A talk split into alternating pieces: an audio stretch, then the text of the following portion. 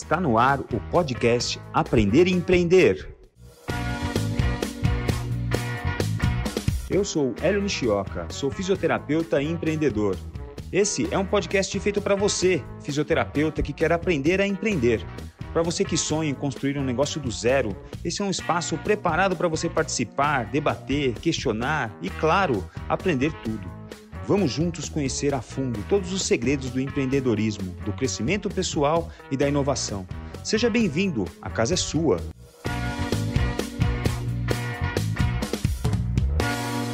Bom dia, boa tarde, boa noite. Estamos aqui novamente no nosso podcast Aprender a Empreender. Já lembrando a vocês que nós estamos nas plataformas Spotify, Deezer, Apple Music e YouTube.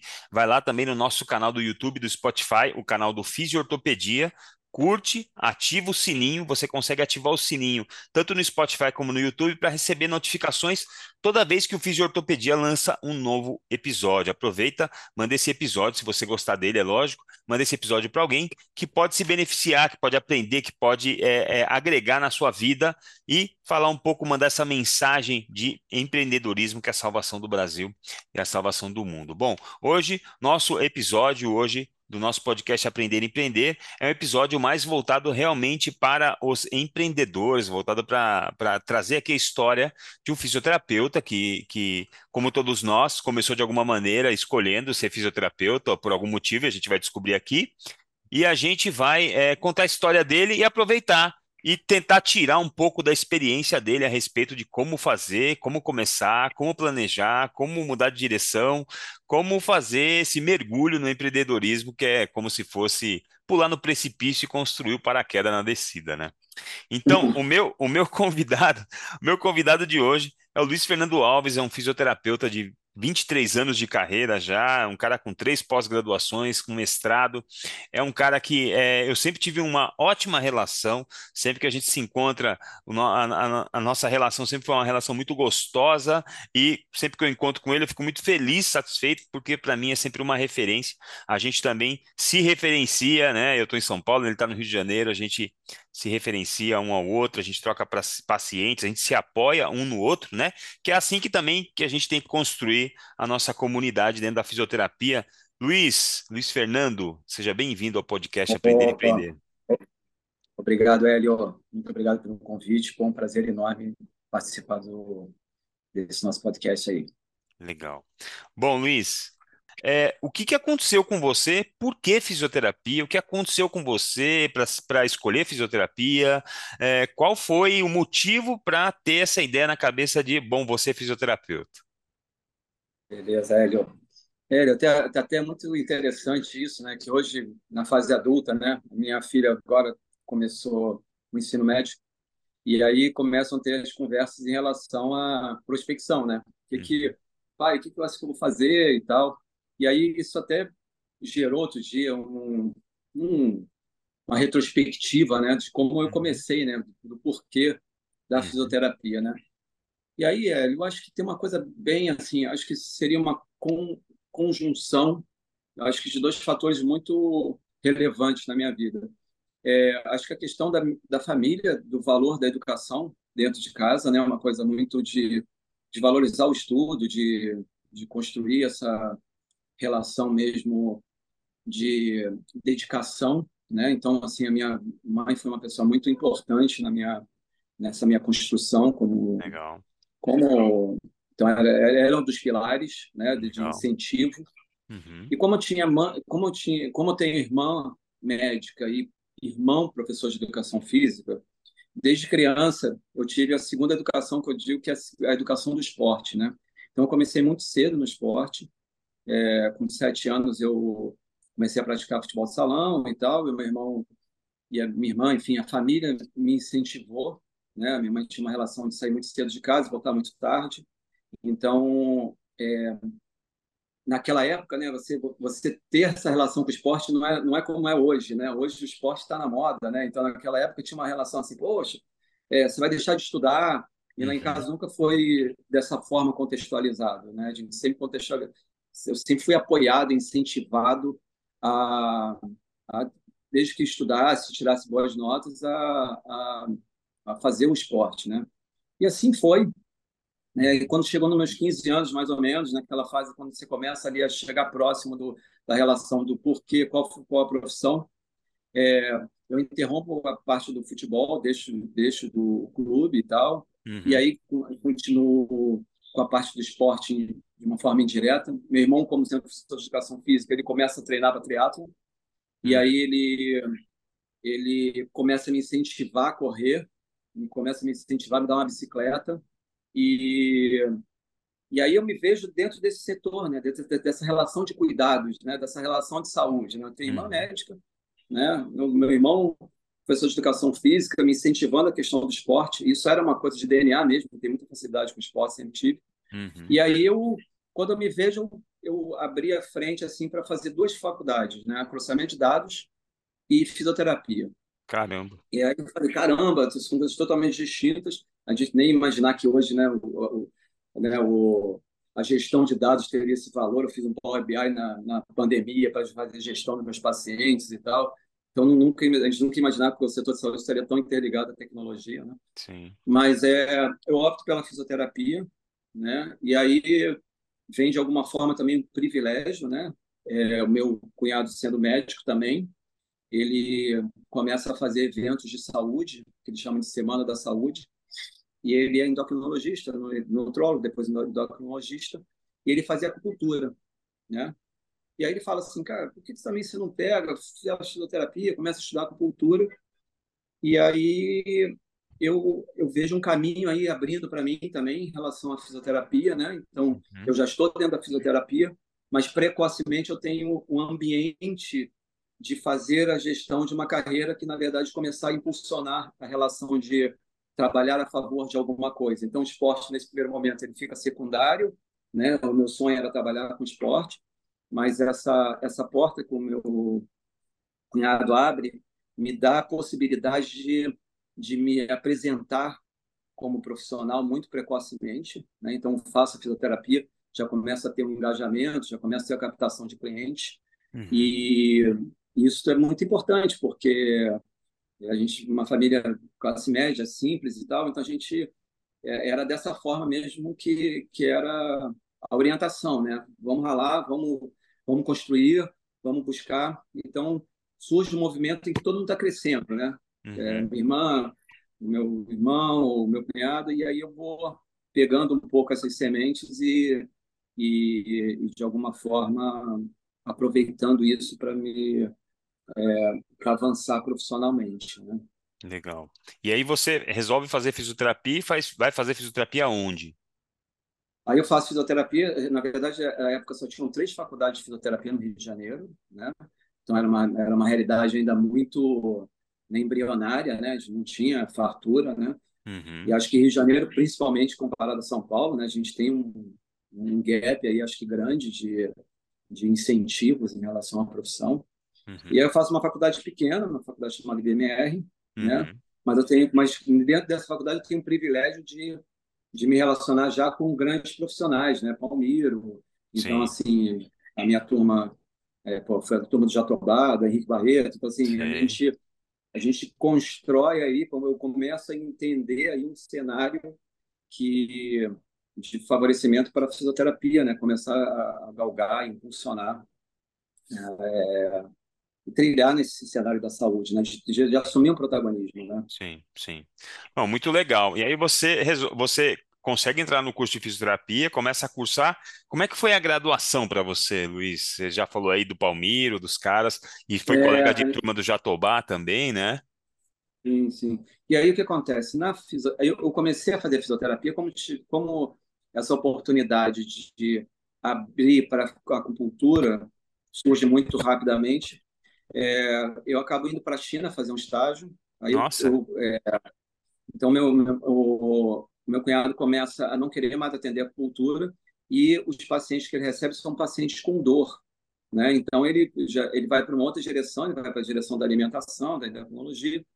E aí eu tenho mais o privilégio né, de receber, de começar a, de, intuitivamente entender que eu tinha ali uma, né, um caminho pô, interessantíssimo para galgar. Né?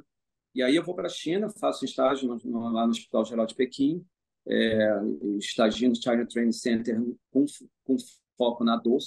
Volto para o Brasil, ainda, ainda na formação. É, a gente, o, o, meu grupo abre um serviço de dor no, no, hospital tradicional aqui no Rio de Janeiro, chama Miguel Couto. Uhum. E, e aí eu vou nesse caminho da fisioterapia me, barra acupuntura, mas mais, menos, menos valorizando a fisioterapia e já entendendo que eu era um profissional, poxa, já tem uma clientela, acabei de voltar da China, uhum. e mas em algum momento isso isso me impacta e eu falo assim, cara, eu não, eu quero eu quero, eu quero um pouco mais, assim, eu não vou ser acupunturista a minha vida inteira, uhum. já começa a ter um, um, um, um movimento nos Estados Unidos da, da acupuntura biomédica, uhum. então já uhum. começa a ler alguns artigos científicos, já começa a entender, pô, será que eu posso tratar todo mundo da mesma forma? É, é a minha inquietação, uhum. ela se começa a, a, acontecer e aí eu vejo, poxa, alguns cursos, né, RPG e tal, e, e aí abre é, processo seletivo pro, talvez para a minha maior referência no, na fisioterapia, que é o Newton Petroni, não sei se você conhece o filé. Conheço, trabalhei com filé, pô. Ah, você trabalhou filé? Trabalhei então, filé um casinha... ano aqui, aqui em São Paulo, quando ele veio para o Vita, eu estava no Vita, e ele ficou um ah, ano então, junto pô. comigo, uma figura sensacional, né? Sensacional. Então, assim, da casinha, vou lá fazer o processo seletivo, ele já está começando a impulsionar para assumir a AXE, né? na verdade, a faculdade da Estácio, ele começa a, a, a, expandir o conceito da fisioterapia esportiva, e eu tenho o privilégio de, de estar ali ao lado, né? de ver o isocinético funcionando, de ver, de ver se to, toda essa é, protocolo do Shelburne, né, do Rockwood, assim, caramba, então assim, aí eu fiz assim, peraí, a fisioterapia, ela começa a acontecer na minha vida de uma forma multidimensional e, e aí eu correlaciono a questão da dor, vou, vou diminuindo um pouquinho da, da, da, da acupuntura, e aí eu sinto que eu tenho um gap em relação à fisioterapia propriamente dita, né? Uhum. E aí eu começo uma dedicação árdua a correr atrás e aí começar os processos de formação, de formações de pós-graduação, mas é uhum. mais ou menos isso, assim, é como se fosse uma, uma trajetória secundária, a questão de ver o esporte. Primeiro entra a questão da cultura, vem a questão da China, uhum. e aí quando eu volto, assim, é, sou apresentado ao filé, aquela metodologia toda de resultado, de era Romário, Ronaldo, todo mundo entrando numa, eu falei, cara, assim, tô a gente, a, na época, fisioterapia, sei lá, passou a ser a quarta carreira mais procurada aqui no Rio de Janeiro. Uhum. Assim, a fisioterapia esportiva realmente, é, para mim, assim, o, o filé tem um, é um divisor de águas para uhum. para esse horizonte da fisioterapia esportiva, né? E aí eu estava, enfim, mais uma vez um privilégio no lugar certo e e aí começa a minha essa minha trajetória, né? Assim, com é, de agradecer muito, porque realmente é, as coisas aconteceram de uma forma muito privilegiada. Tá, e hoje você tem uma, a sua clínica, né? A sua clínica fica Isso. em que bairro no Rio de Janeiro? É, agora fica em Ipanema, né? É, então, sempre foi aqui em Ipanema e Leblon, na Zona Sul. E, e aí, eu já fui, sei lá, já vão 28 anos de clínica particular, entendeu? Então, eu sempre, assim, primeiro comecei numa, numa clínica de 30 metros quadrados, mas eu, eu, eu acreditava em movimento. Esse DNA do esporte, então me, eu não queria, eu não queria, eu não queria biombo e maca, ultrassom, uhum. eu queria, eu queria espaço. Podia ser em 30 metros quadrados, mas eu tinha que ter uma bola, eu tinha que ter alguma coisa que argumentasse é, é, a realidade do movimento. Então, assim, uhum. Tinha um viés do esporte, eu entendi que isso era o viés do esporte, uhum. mas ao mesmo tempo é, era, era, um, era uma aposta. Né? A minha aposta era que essa seria a, a, a diretriz, do, né? pelo menos o que eu queria traçar da minha, da minha vida profissional. Desde o primeiro estúdio eu já tinha um power plate, eu fui para a Suíça, aí tinha uma plataforma vibratória, tipo, a gente trabalhava muito para obcepção dos conceitos do filé de skate. Uhum. Aí, eu, eu, quando eu abri a primeira clínica, eu falei, pô, tinha um pilates, tinha um power plate, e então assim, sempre tentando movimentar tecnologia, movimentar argumentos, resultados, enfim. É, acho, que, acho que é isso, né, Hélio? A gente está muito dentro do. O esporte traz uma cultura muito boa para a gente em relação Sim. a essa questão do, do resultado. Né? Sim. Acho e aí você, você começa num primeiro negócio com uma clínica de 30 metros quadrados, foi o que você falou? Sim, sim. E É, aí e, surge a possibilidade.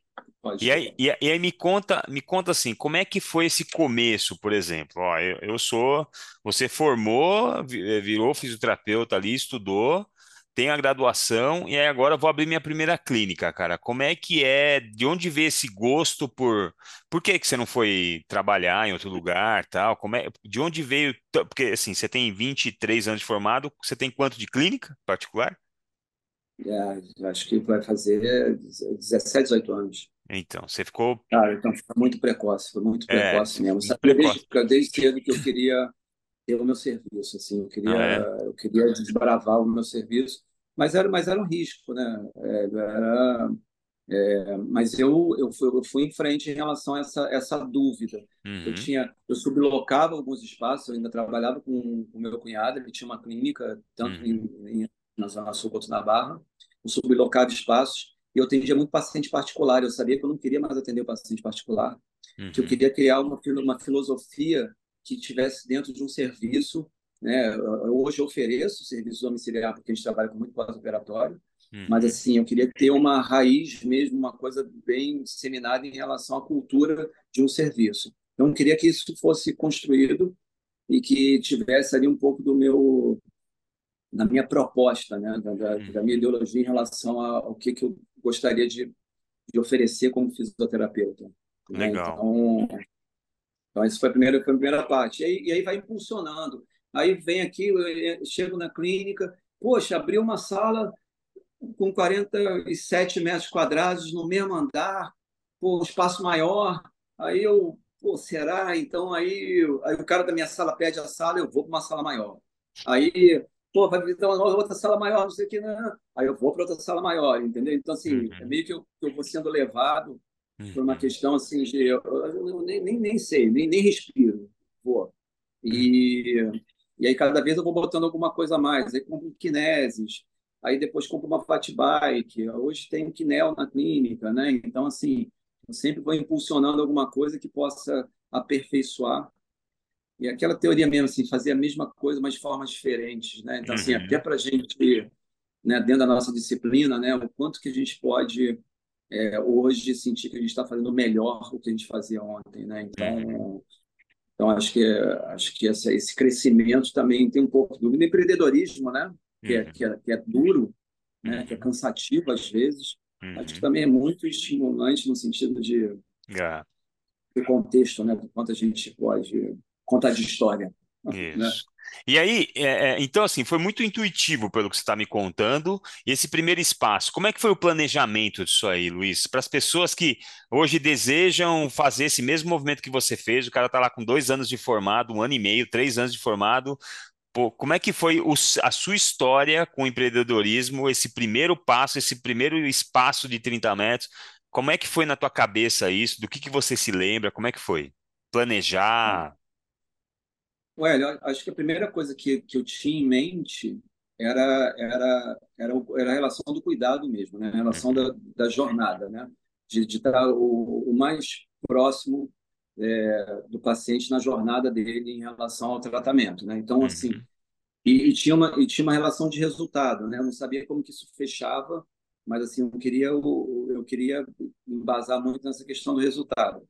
Mas uhum, hoje, vou ser muito sincero, né? Eu acabei de fazer, depois da pandemia, uma pós-gestão em saúde. É, eu apanhei muito na pandemia, entendeu? Eu fui para um serviço muito maior, e aí eu tive, enfim, uma felicidade de, de não ter um proprietário tão bacana em relação a, a compartilhar um pouco o momento difícil. Então, tive que dar uma recuada no pós, no pós-pandemia, diminuir um pouco o serviço e de impulsionar novamente. Mas é, se eu te disser que, na verdade, to- todas essas ações antes da pandemia, antes dessa clínica grande que eu fiz, quando eu, quando eu criei a marca da MIT, que era, na verdade, a contextualização de um serviço, né, de um amadurecimento profissional, é, se eu disser que isso foi baseado muito em gestão, eu não estaria sendo muito sincero, entendeu? Então, eu fui entender isso quando eu fui para uma clínica grande, quando eu dei a minha cara num limite, e aí eu me, dei, me defrontei com uma pandemia, e aí eu falei, caramba, assim, mil, 1.100 atendimentos, é, oito físios, é, aquela dimensão de um serviço muito bom, de qualidade, mas que não era rentável em vários aspectos, assim, tributação, é, fator R, né, alíquotas, é, contabilidade, secretária, gestão de dados de pacientes, cara, assim, isso você, você se vê dentro, né? É, eu talvez hoje hoje talvez é, a, a minha minha sugestão, na verdade, se eu, se eu pudesse voltar, talvez eu pensasse um pouco mais em planejamento, né? Eu, eu, eu idealizei, né? Uhum. É uma coisa muito mais idealizadora uhum. e aí você vai na prática uhum. o quanto que o planejamento, a administração, a gestão, ela é fundamental para você prosperar. Assim. Uhum. É, a gente profissional da saúde não significa que, que a gestão tem que estar presente, ela, ela é primordial. Então, foi muito bom ter essa pós agora no setor da saúde, que era um, eu sou um player dela, né? Então eu me identifiquei muito com várias aulas com, e, e, é mais ou menos isso, assim. Acho que a questão muito do do contexto de de, de vida mesmo, mas é, de, de, de não planejamento que acabou hoje gerando uma valorização muito uhum. grande do que é planejar o que é uhum. planejar e empreender nesse país, cara. Então, isso é muito árduo. Sim. E aí, eu, eu sempre vi você, Luiz, como um cara que sempre está preocupado com os equipamentos que você tem na sua clínica. Então, você sempre está inovando, buscando novas soluções, equipamentos super caros, equipamentos que pouca Sim. gente tem, porque realmente a gente tem uma dificuldade na fisioterapia de fazer o retorno desses equipamentos, de fazer com que eles né, retornem. Até muitos equipamentos, se você fizer conta, você não vai comprar nunca, porque é lógico que isso envolve outros ganhos subjetivos, né? E, e você não leva tudo na ponta da caneta caneta, porque senão também você não investe em nada, porque é, isso, isso também vai te diferenciar, do, de, de, alguma maneira vai te diferenciar do mercado, justamente até pelos equipamentos junto com a expertise que você tem, né? E, e como é que foi essa, essa, essa coisa de equipar? E, e, e por que essa visão de sempre é, é, renovar, trazer novidades, trazer equipamentos diferentes? Conta um pouco disso para nós. Tá, beleza.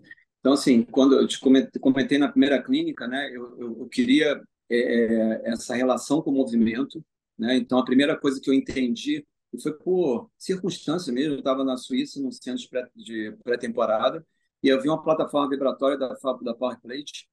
Aí eu falei assim, para que serve? Eu colei no cara que estava lá, no instrutor, aí comecei a fazer 200 perguntas, comecei a subir na máquina e para que, que isso serve. Aí vi os conceitos lá do filé, pô, de propriocepção. Falei, cara, isso é uma propriocepção elétrica. Eu falei, caraca, isso vai dar super certo. Isso vai, vai agregar valor ao meu, ao meu negócio. Pô, minha primeira clínica tem que ter um Pilates, tem que ter um Power Plate. Uhum. E aí fui, comprei Power Plate.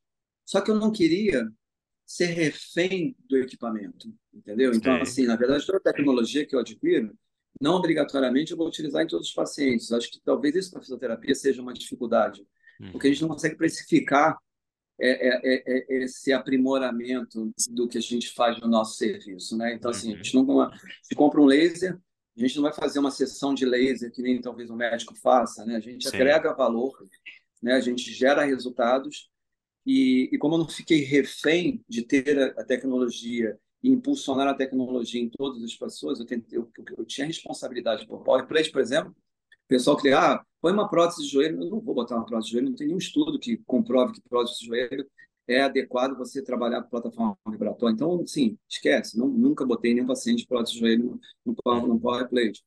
É, o Kinel, ele, ele foi um amadurecimento, assim, acho que tem um, um, uma coisa que eu já já identifico como uma falha em relação à primeira questão de gestão de dados, né? Você, se você tem ali um banco de dados que você eu trabalho com muitos pacientes de joelho, né? Você também, né? Sim. Então a gente tem eu tenho uma coleta dentro da minha clínica, né? Que eu consigo impactar, assim, de ter de ter uma um, uma trajetória do paciente, por exemplo, de LCA, até de artroplastia, de estrutura meniscal. E aí eu tenho essa questão de, pô, do, do trabalho excêntrico, né? Que eu estudava muito e que é parte de muitos jogadores de futebol, muito atleta que a gente recebe aqui. E, e diferente do início, né, E aí, e, aí voltando um pouquinho só, é, o perfil no início do, da minha, do, do de fisioterapia era poucos atletas, os atletas de final de semana, uhum. e muito sedentário. Eu tinha que convencer o meu paciente que exercício era bom, uhum. né? gerar adesão paciente. E hoje, assim, é, provavelmente a sua realidade, cara, a quantidade de gente beach tênis, uhum. de triatlon, pô, agora o meio Iron de Nova York, cara, sabe, pacientes lá, você tem, você tem pacientes a semana inteira, final de semana, todos os finais de semana fazendo alguma atividade Sim. física, engajados em alguma realidade de esporte, hum. né? Então, assim, não diria todos, mas assim, hoje é uma fatia grande do, do, do meu público, né? O, o que pratica esporte, o que idealiza o esporte, o que valoriza o esporte, hum. e aí o que entende que as minhas ações, né? E um pouco do que eu tenho de expertise, não só de estudo, assim, mas de, de, de estar ali no, no, game mesmo, né? De uhum. pedalar, de correr, de, de, de, de gostar, né? Então, acho que a tecnologia entra aí. Ela não entra como uma. Eu, não me tornei refém dela, mas assim, eu, eu diria que ela, que ela me, me incentiva, ela me motiva a, a, a fazer um dia diferente do outro e, e gerar mais resultados, e, enfim. E trabalhar na experiência do paciente também, né? Fazer com que o paciente ele encontre um, um, um a, apesar de todas as clínicas de fisioterapia é, traumato-ortopédicas trabalharem com o mesmo objetivo de diminuir a, diminuir a dor do paciente, a gente não pode deixar de falar aqui num podcast como esse que a gente precisa tentar transformar a experiência do paciente. Então, muitas vezes o paciente vem atrás de você por uma certa fama que você tem, ou o paciente ele, ele vem atrás de você justamente porque ele, ele, ele ouviu uma indicação sua, mas ao receber o paciente, a gente precisa tentar transformar a experiência que esse paciente vai ter com, a, com o nosso serviço. Então, é, muito do que você é, é, cuida do detalhe da sua clínica. Eu sou muito ligado aos detalhes, né? E eu acho que os detalhes fazem toda a diferença. Então, tá arrumadinho, tá com uma sala arrumadinha, uma sala cheirosa, tá com um, um, um lugar bonito onde você é, se preocupe com os detalhes da pintura da casa, a porta não está fazendo barulho, todos esses detalhes podem fazer toda a diferença na experiência do paciente. Isso passa também pelos equipamentos, equipamentos em ordem, equipamentos com o couro bonitinho, sem estar tá tudo, é, sabe, remendado. Então, isso é uma coisa que eu acho que é até uma crítica que eu tenho no serviço público, né? Por que, que tem que ser tudo tão feio no serviço público, né? Por que, que não pode ser? Porque todo mundo aqui vai em velório da, e, e, velórios são, é, é, são é, lugares é, mantidos pelas prefeituras. Você vai no velório, você já está triste pra caramba. Você chega lá, o lugar é, é, mais entristecedor ainda. Você poderia ter um lugar bacana para as pessoas terem lá o seu ritual de despedida. Já é um momento tão difícil, né? E às vezes você também é assaltado, aí você vai para uma delegacia, o lugar é feio pra caramba, você não tem onde sentar, você não tem um lugar para tomar uma água. Quer dizer, né? Você não tem um lugar para um policial descansar um pouco, deitar numa cama, tomar um banho. Então, assim, é, esse, esse, esse olhar de que a gente precisa ter um, é, é, a energia do local que a gente trabalha, né? Que a gente trabalha com dor. Se a energia desse local for uma energia melhor, o paciente melhora mais também, porque ele se sente mais confiante, ele se sente acolhido num lugar bacana, num lugar bonito. A estética sempre foi muito importante na, na, na história do mundo, né? Veja é, é o que a gente, quando a gente dá uma volta na Europa, você olha para os lugares, a arquitetura dos lugares é uma coisa. Então, assim, se estética não fosse importante, a gente não ia para a Europa olhar os prédios, a gente não ia para a Europa olhar os museus. E eu acredito muito na coisa estética. Lógico que não adianta ser uma estética vazia, né? Tem que ser uma estética com, uhum. com, com consistência interna, que tem material, que tem conhecimento, que tem uma expertise ali para aplicar as coisas no paciente, né? Então, é, é, eu sei que você também é desse, dessa linha, né? Como é que é para você, Luiz, nessa coisa da gestão da clínica, nessa coisa de andar pela clínica e ficar olhando? Como é que é para você esses detalhes, cara? Então, é, é bem interessante, né? Que na verdade, quando eu, quando eu tive esse movimento agora da pandemia, né? Eu tinha que, que diminuir, né? Mas, a minha, mas eu não queria que a percepção de valor do meu cliente, Sim. né? Fosse diminuída, assim, né? Então, eu, eu, eu tinha que eu, eu tinha que encolher o meu serviço para reorganizar, né, para sobreviver à questão da pandemia, hum. mas ao mesmo tempo eu queria que o meu paciente se sentisse acolhido, né? Então, o primeiro lugar que eu vim era um lugar que tinha muita janela e muita luz, tá? Hum. Então, assim, eu, eu entrei, era uma, uma sala de uma paciente minha, ela hum. falou, olha, vagou, vai lá dar uma olhada, e aí eu tinha que colocar os equipamentos, tinha que caber os equipamentos, mas eu diria que foi a primeira clínica que eu não fiz, minha mulher é arquiteta, eu não fiz o projeto eu adaptei o projeto que já existia para eu conseguir sair da outra clínica. Sim. Mas tudo que você falou sempre foi desde o meu primeiro da minha primeira clínica, assim, os cuidados em cada detalhe, na porta. É, eu, e, e, era uma crítica, na verdade, não uma crítica, como uma crítica construtiva, mas que eu olhava nos, nos ambientes de fisioterapia e tinha uma coisa muito, né, meio sem, sem, sem, sem cuidado, né? Então, uhum. então sempre achei que isso fazia diferença, né? Então, é, é, o cuidado com o espaço. Então, essa clínica aqui, ela, ela, talvez esteja daqui a pouco impulsionando para uma clínica maior, mas ela me trouxe uma coisa muito importante. Ela me trouxe horizonte, ela me trouxe luz. Ela, me, ela é clara, ela é num prédio legal, num prédio acessível, uhum. num, num, num, bairro com facilidade de estacionar o carro, uhum. né? Então acho que esse, esses fatores para o segmento que a gente acaba atingindo, né? Então ela acaba tendo uma uma importância também, uma relevância, né, em relação uhum. ao paciente tocar a sua campainha, entrar e ver que você cuida de cuida do teu, né, do, do, do teu espaço, né? Isso faz uhum. isso faz total diferença. Legal. E aí, como é que você é, é, é, essa essa coisa de como a gente como a gente começa, né? A gente começa um negócio e aqui eu vou ter sempre as perguntas das pessoas que, né? Pô, como é que abre uma clínica, né, bicho? Então assim, e aí você vai lá ter o seu primeiro espaço de 30 metros quadrados, uma clínica simples, com alguns equipamentos, mas nada muito elaborado, que também não tem muito recurso, né?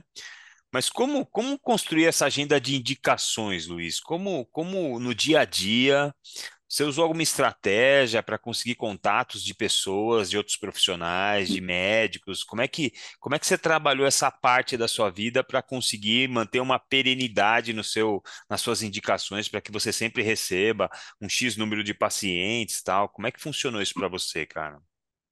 É, então, é, é, eu te falei, na verdade, eu, eu tenho irmã e cunhado médicos, né? Então, assim, por, por coincidência, minha mulher família também é de médicos. Então, eu, como fisioterapeuta, eu, eu sempre procurei é, é me, me aproximar da, do, do, que o médico entendia como valor da, da fisioterapia. Ao invés de, de criar um, um, conceito de, de repulso em relação a, ah, não, sou fisioterapeuta, médico, eu procurei construir ali uma relação de, de respeito e tal, e aí, uhum. é, é, é, esse primeiro contato que eu tive na, nas, nas, semanas de saúde né, do meu cunhado, assim, eu comecei a captar alguns pacientes. Então, era uma fonte que eu ia nos eventos, gera, fazia uma palestra, atendia uns pacientes mais complexos, e aí eu trazia sempre um, dois, dois três, quatro para a clínica. Né? Então, uhum. sempre conseguia fazer uma gestão de pacientes. E de, um, de uma paciente dessa, surgiu o meu primeiro ortopedista, que eu trabalho até hoje com ele. Então, foi a primeira, indiretamente, me gerou um, contato com um ortopedista. Aí, a partir do momento que você faz um trabalho um, bom com o paciente, você tem a referência do, do sócio dele. E aí começou, hoje eu posso dizer que eu trabalho com 16 médicos, entendeu? Então, é, talvez não diretamente, mas assim, meu, meu, meu mestrado foi no INTO, né? Então, assim, eu tive o privilégio de compartilhar a sala de aula com grandes nomes da ortopedia, jovens que com certeza vão ser aí gigantes daqui a já são gigantes e vão, vão construir uma carreira cada vez mais hum. é, e dentro do, do, do, da carteira também dos, dos ortopedistas é, que, que, iniciaram junto comigo, né? Então, assim, hoje, hoje eu tenho uma boa interface, acompanho cirurgias, assim. Mas é isso também, né, Hélio? É você se disponibilizar sempre a, a, a sei lá, um exemplo. É, você está com uma viagem marcada para um Réveillon, poxa, um, um, recebe uma ligação, poxa, tem, operei ontem um paciente super delicado, hum. queria que você acompanhasse ele hoje, né? Então, assim, não nem tudo nem tudo acontece né, não cai de mãos, de mãos beijadas, né? Assim, você uhum, tem que sempre buscar. Então, eu sempre me dediquei muito ao paciente e, e, e reforcei muito essa relação de resultado com os ortopedistas. E, e hoje acho que, a, que esse conceito da clínica também já traz um boca a boca, né? uhum, É, que, que, que vai retroalimentando também o serviço. sim, Então, acho que isso é muito importante, né? A gente criar também a nossa identidade. uhum, E então seriam esses, eh, esses dois fomentos aí, a questão tá, do da, desse, dessa desse, dessa dedicação, por exemplo, pós-cirúrgico, né? É um paciente delicado, né? Você você não você tem que ter é, dedicação no aprendizado de, da técnica cirúrgica, né? Assim, as coisas evoluíram, então você tem uma responsabilidade, né? Eu acho que eu, desde o início eu me coloquei muito responsável ao que eu recebia, né? uhum, O, o doente propriamente dito. Então, assim, isso foi construindo uma relação de, de confiança uhum, muito bacana no mercado, né? Então, mas até posso não receber de um médico, mas eu tenho certeza que ele olha o serviço e diz assim, pô, é um profissional sério, sim, sim, Assim, acho, acho que a reputação é, um, é um valor imensurável, né? Em qualquer sim, profissão, né? Mas na nossa, principalmente, né? sim, Então, a gente trabalha com pessoas, a gente sim, trabalha com saúde, então, é, nossa reputação, quanto a gente se dedica para pessoas realmente melhorar, atingir seus objetivos, e isso isso sempre teve na veia. sim, muito legal isso, e a gente sempre é, pensando assim na, na- na- no crescimento da agenda, né? O quanto é importante a gente se dedicar em cada atendimento como se fosse o primeiro atendimento da nossa vida, né? É, o que eu vejo muitas vezes é, com jovens profissionais é que no começo de carreira os caras têm muita energia, no começo de carreira os caras têm muita vontade, e você vê um brilho nos olhos dessas pessoas, mas como a, como a gente está mais tempo, né? Eu tô há 25 na carreira, aqui não, e acho que indo para 26 já na carreira, a gente teve, a gente teve a oportunidade também de ver alguns brilhos no olho diminuindo enquanto o nosso brilho continuava, né? A, a gente, apesar de ser mais velho, né? E eu já, eu já escutei de jovens fisioterapeutas olhar para mim assim, "Meu, como é que você aguenta trabalhar tanto? Eu falei assim, não, é natural para mim, né? Eu, eu, eu, eu faço isso com naturalidade, porque eu Não é porque eu gosto ou porque eu não gosto, não é porque eu amo mais que alguém, não. É porque para mim é natural atender paciente, eu me considero, já falei isso para vários colegas que queriam me levar para as outras áreas. Eu falei, não, eu sou um fisioterapeuta de beira de maca. É isso que eu sou. Eu não sou nada além disso. Eu sou, eu sou, me orgulho de ser e eu sou um fisioterapeuta de beira de maca. É isso que eu quero fazer da minha vida, é isso que eu gosto de fazer da minha vida, apesar de fazer um monte de coisa que não é ser fisioterapeuta de beira de maca, né? Então, é, é, é é muito legal essa coisa da gente, uma, um, um um valor que eu vejo nos fisioterapeutas que, que, que, se, que, que conseguem é, é, deslanchar na carreira e ter bastante é, uma clientela fiel, é o cara que mantém a consistência do seu trabalho ao longo dos anos. É, não importa que ele envelheceu um pouco, não importa que ele já tem mais grana do que quando ele começou, não importa o conhecimento que ele tem, ele continua sendo humilde, ele continua sendo acessível e ele continua sendo um cara que é, é, atende o paciente com a mesma energia que atendia lá atrás. Ele continua daquele jeito, lógico que muito mais robusto, muito mais sábio, muito mais é, conhecedor do que tem que fazer e, inclusive, conhecendo muito mais as limitações do próprio trabalho, as limitações do próprio talento, as limitações da própria intervenção. Né? Então, é, é, eu acho que as pessoas que conseguem manter uma consistência, conseguem manter uma, uma, uma reputação, né? Importante reputação, cara. Quando os pacientes eles começam, por exemplo, né? Uma coisa que acontece quando você se torna um fisioterapeuta mais velho e você também se torna um, um, um fisioterapeuta meio é, mais assim considerado uma referência no mercado, né?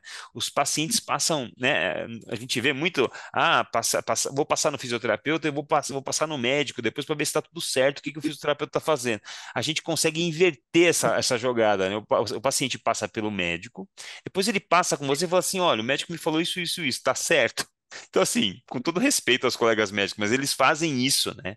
E justamente porque a gente consegue construir uma aliança com esse paciente tão, tão legal e uma coisa tão robusta de confiança que ele realmente vem tirar as suas dúvidas com a gente.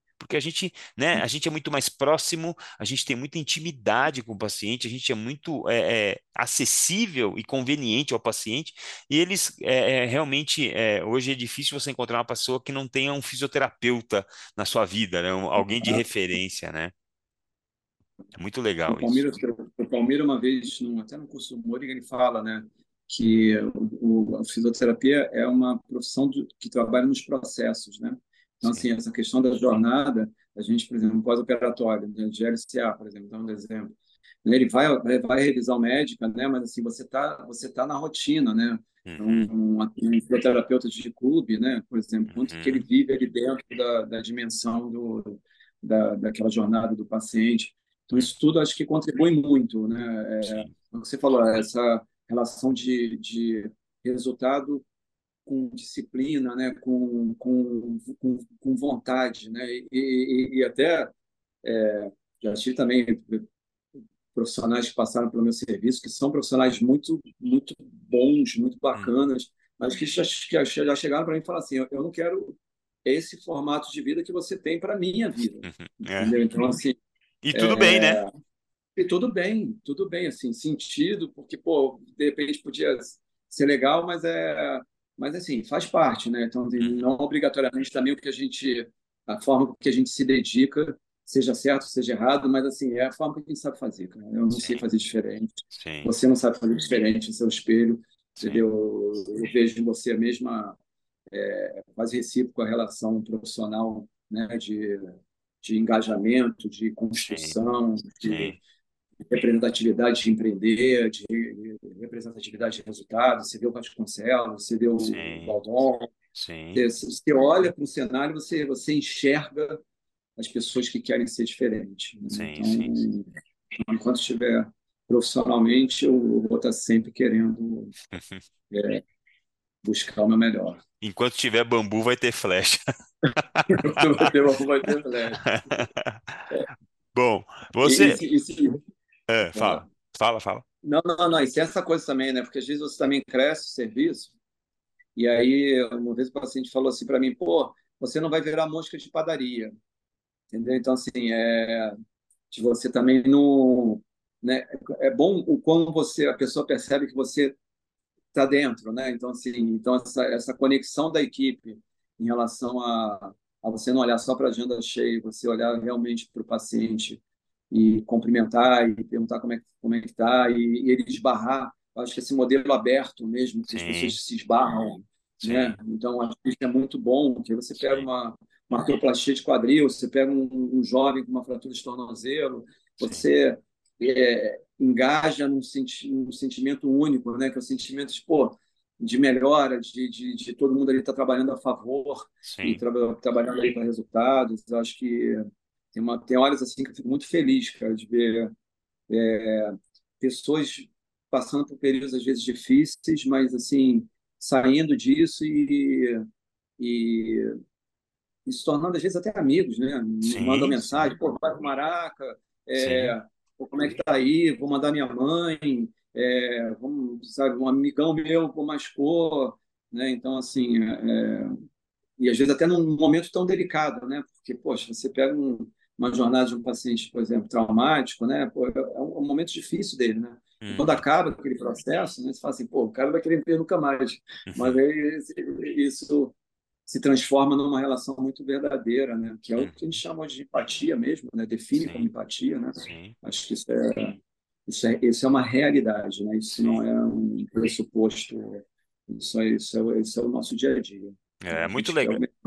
É muito legal também quando você quando você vê uma, um paciente, você examina o paciente, escuta o paciente, você faz a consulta lá de primeira vez e ao terminar, ao, chegando na, na, reta final da consulta, o, é, é, engraçado que o paciente já está totalmente envolvido com o processo dele, com o tratamento dele, e é engraçado que antes de terminar a consulta ele fala assim, meu pai precisa te conhecer.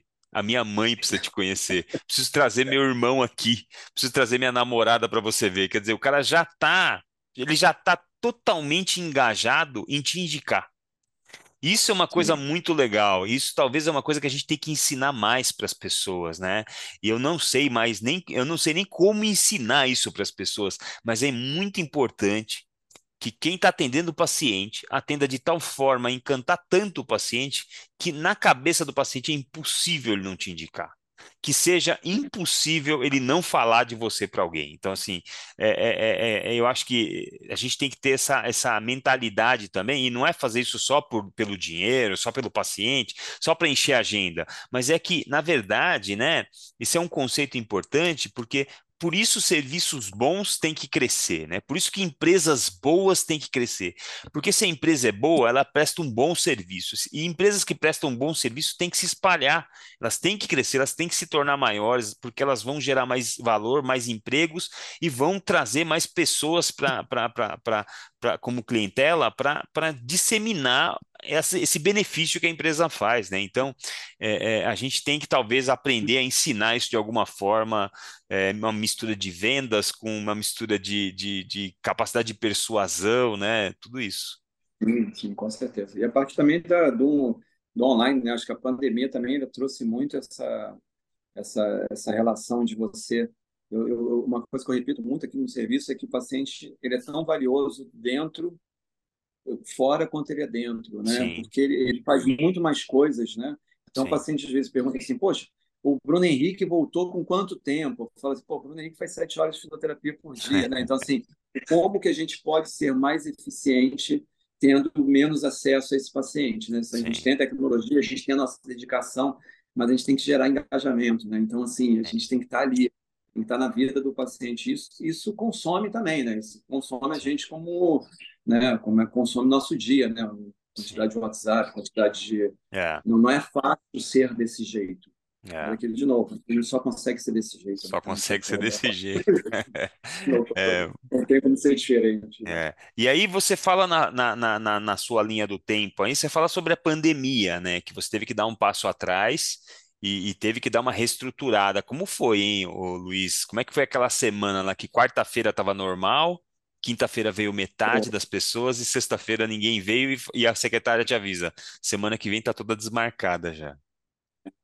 Então, eu tinha sido, é, eu tinha ido para a Itália em 2020 e aí quando chegou, quando, quando eu passei, acho que a gente chegou em, acho que a gente estava em Roma e aí depois a gente foi para Lisboa e aí eu já comecei a ter um monte de gente de máscara e aí isso em janeiro. Aí eu falei, caramba, já começou a ter aquele burburinho. Aí quando eu voltei, primeiro atendimento, uma paciente falou, olha, vou fazer essas quatro sessões, eu vou, é, eu vou parar porque vai, vai, vai rolar uma, uma pandemia aí. Tá todo mundo dizendo isso.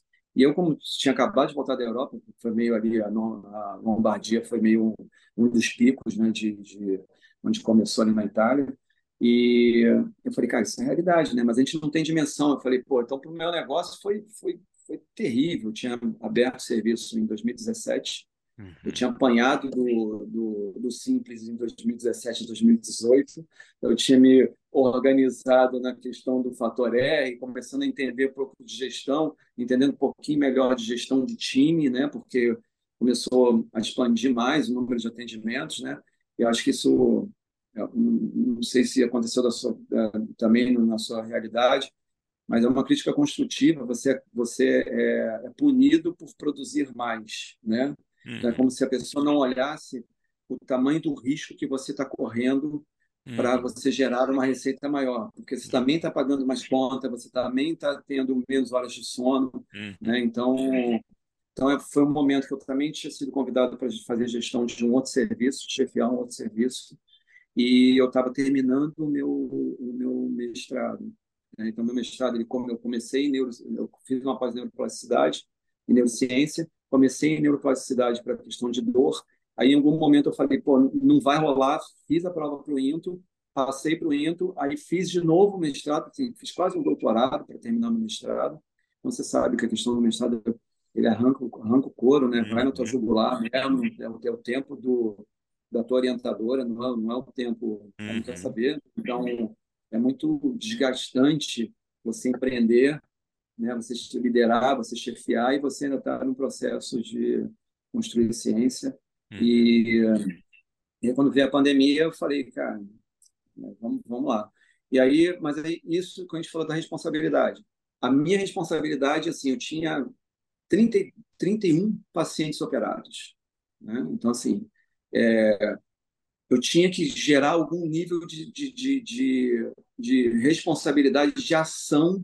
Eu, eu nem estava pensando em, em, em, na minha agenda, estava pensando no, no outro. Eu falei, cara, quando isso tudo acabar, um cara com uma lesão multiligamentar, com três semanas, quando isso tudo acabar, se ele não dobrar o joelho, se ele não hum. conseguir andar, cara, eu vou estar, eu vou estar nessa história, entendeu? Uhum. Então, aí eu comecei a fazer cursos de hands-off nos Estados Unidos, assim, começar a comprar plataforma e comecei a, é, a dimensionar é, importâncias da minha ação, né? E meio que reverberei isso para o serviço. Falei, galera, a gente não pode abandonar essa paciente, tal, a gente vai poder fazer presencial.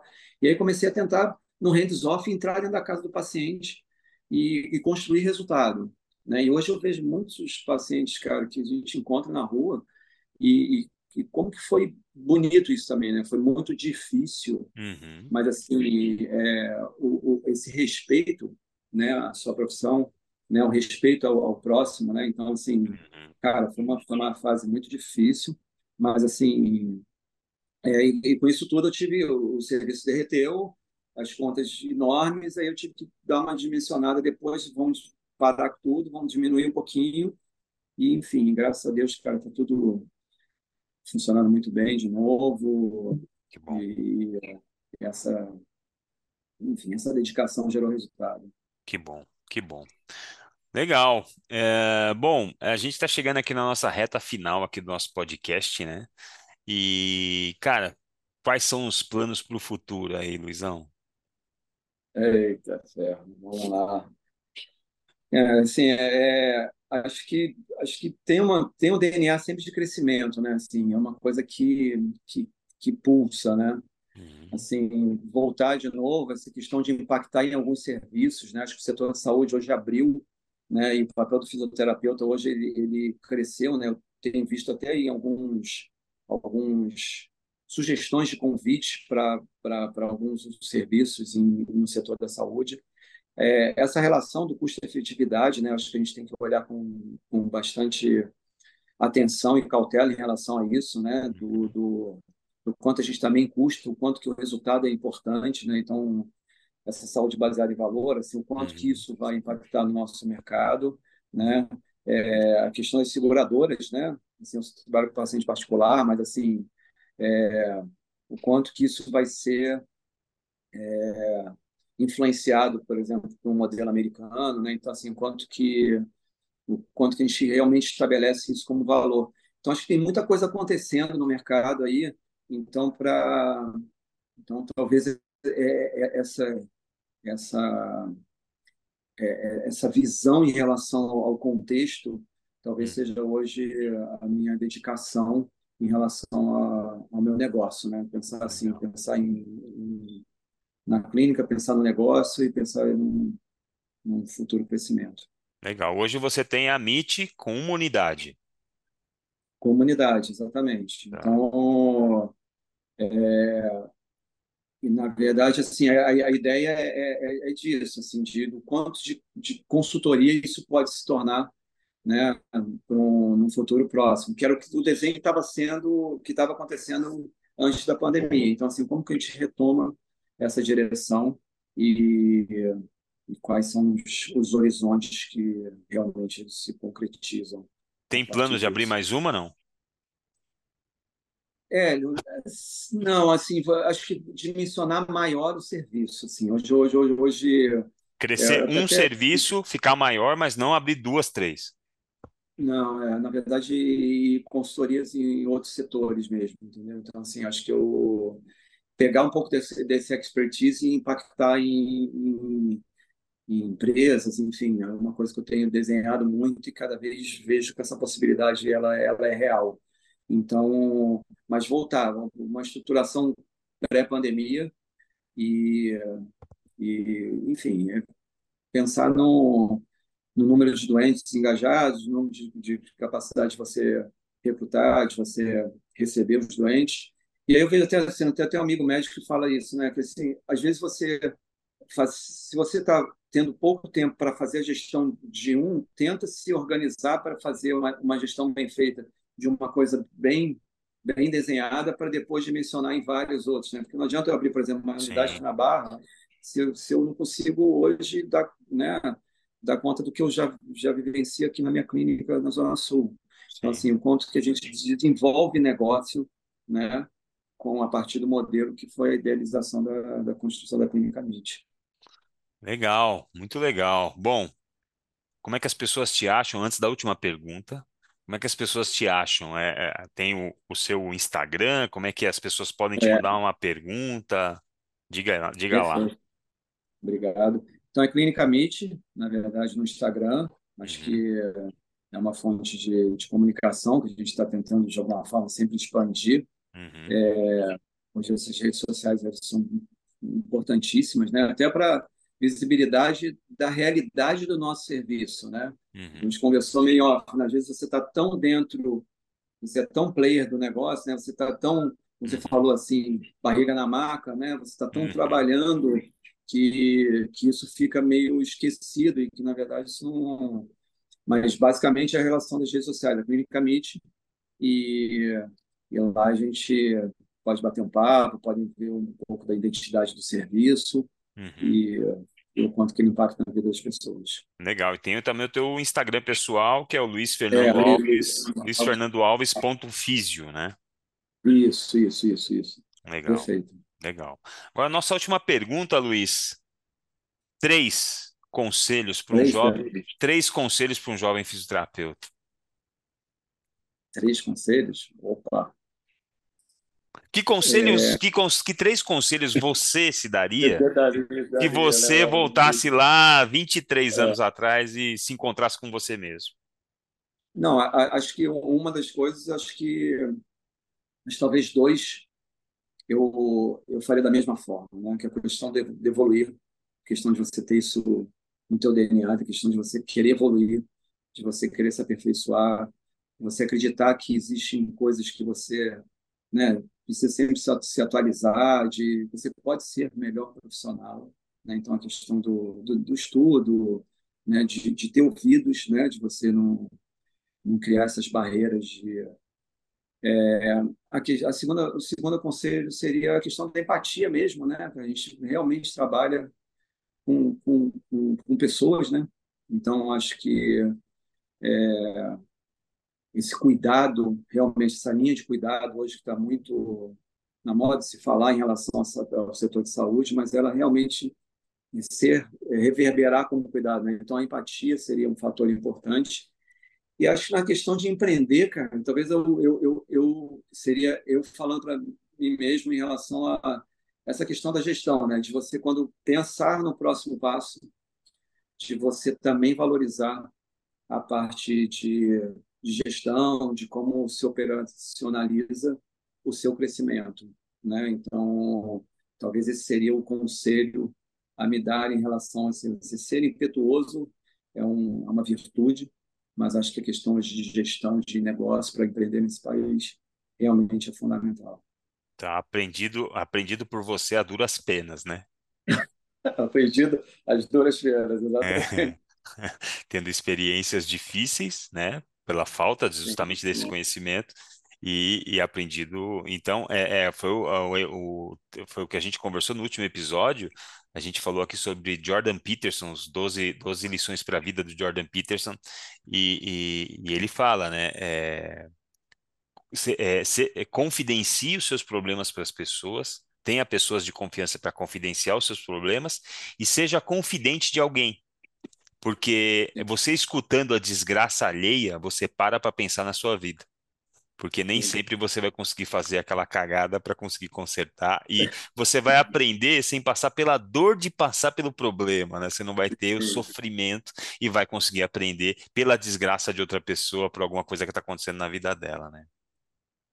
Tem até o livro do, do Phil Knight, né, do, da Nike, né, do Sim. A Marca da Vitória. E aí tem um trecho do livro que fala assim, né? Ele chega para o banco e pergunta assim, pô, eu agora eu quero um empréstimo de tanto. Aí o cara do banco diz assim, não, agora eu não vou te emprestar. Ele falou, poxa, quando eu vendi, quando eu vendia 500 pares, você me dava crédito. Aí agora que eu já sou uma empresa, estou estabelecido, sou uma indústria, ele falou assim, cara, agora você aumentou seu risco.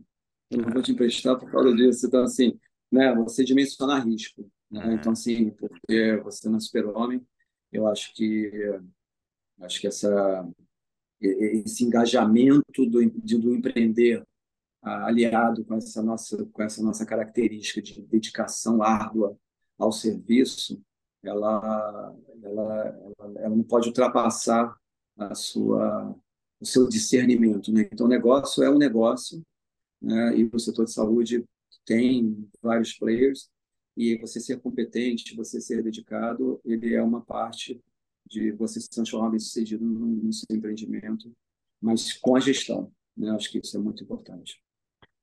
Luiz, foi muito legal o episódio, foi muito legal estar com você aqui, pô, sensacional trazer tua história. Isso vai ficar registrado daqui a 100 anos. Alguém pode escutar isso aqui e tirar conhecimento. Quem sabe o fisioterapeuta que a gente já não tiver mais aqui, alguém vai estar escutando aqui para saber o que aconteceu ou de onde viemos, né? De onde veio a fisioterapia, né? Então, cara, te agradecer muito pela sua presença aqui, pelo seu tempo precioso, por estar aí é, ainda no consultório junto comigo aqui, batendo esse papo. Obrigado, viu? Bom, muito obrigado, Hélio. É, parabéns aí pelo seu trabalho, pô, muito obrigado pelo convite. E é isso, assim, é, realmente é muito muito legal, assim, até a amizade que a gente construiu, né, ao longo Sim. desses anos, né, a gente sempre se encontra em cursos e, e, e, até, e até interessante, né, porque a gente encontra quem quer ser diferente hum. já há uhum. muitos anos em vários cursos, né, então hum.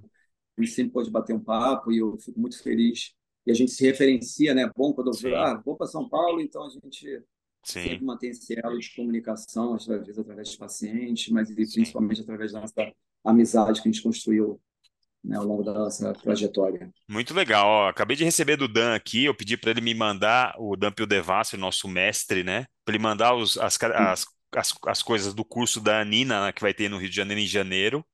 Eu vou estar tá lá, hein, meu? Vê se, vê se dá um jeito aí de aparecer lá também. O curso, desculpa? Curso da Anina, que é uma fisioterapeuta que fala de neuropatias. Ah, claro, o Dan, da é, é, o Dan, isso. Ah, vi, vi, vi, pô, vamos, é, vamos embora. É, eu estaremos juntos. Estarei lá, a gente vai, vai se ver, se Deus quiser. Valeu, valeu, Hélio. Imagina, brigadão. Agra agradecer a todo mundo que ficou até aqui no nosso mais um episódio do nosso podcast Aprender e Empreender. Lembrando que a gente, que nós estamos nas plataformas Spotify, Deezer, Apple Music e YouTube. Vai lá no YouTube, vai lá no Spotify, clica no sininho, curte o canal do Fisiortopedia e clica no sininho para você receber uma notificação toda vez que o Fisiortopedia lançar um episódio. Agradecer ao Luiz Fernando, agradecer a todo mundo que ficou com a gente até o fim e até o próximo episódio. Tchau, tchau.